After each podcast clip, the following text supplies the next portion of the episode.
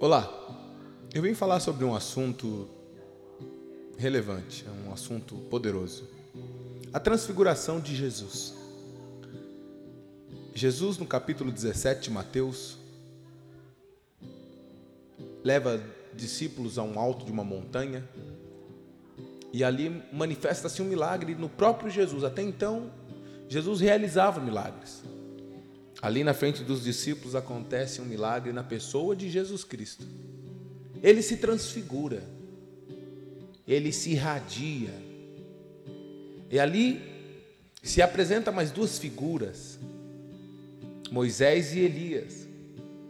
E ali os discípulos ficam com uma dúvida e começam a falar sobre tendas, sobre adorar. E hoje eu quero falar sobre isso, sobre adorar. O porquê adoramos? A quem adoramos? São três pontos. Ali nós vemos Moisés, Elias e Jesus. Primeiramente, os discípulos adoram Moisés. Levantam uma, querem levantar uma tenda para Moisés. Depois eles querem levantar uma tenda para Elias. E por fim, uma voz do céu brada e fala: Olha, este é o meu filho, em quem me agrado. Ouviu. Em outras palavras, adore ele, viu? É ele, ele é a adoração certa, Jesus Cristo.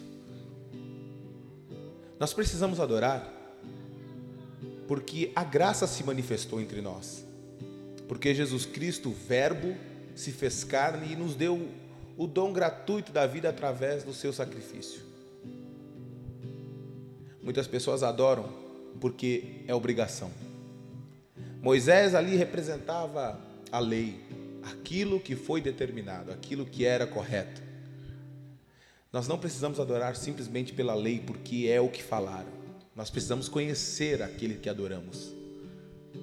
Muitos adoram por causa que esperam milagres. Ah, eu preciso de viver um milagre, então eu preciso adorar. Um sentimento de troca. Adorar não é um sentimento de troca. Adorar é mais do que troca. A voz brada e convida eles a fazer uma verdadeira adoração. Ele é a cura, ele é o sinal de Deus. Essa é a palavra que eu quero te trazer. Não adore pela lei, não adore só pelo milagre. Adore porque Cristo é a graça que se manifesta todos os dias na tua vida. Todos os dias, ao deitar, ao levantar, você tem sido abençoado com a graça da vida. Jesus, milagre vivo. Verdade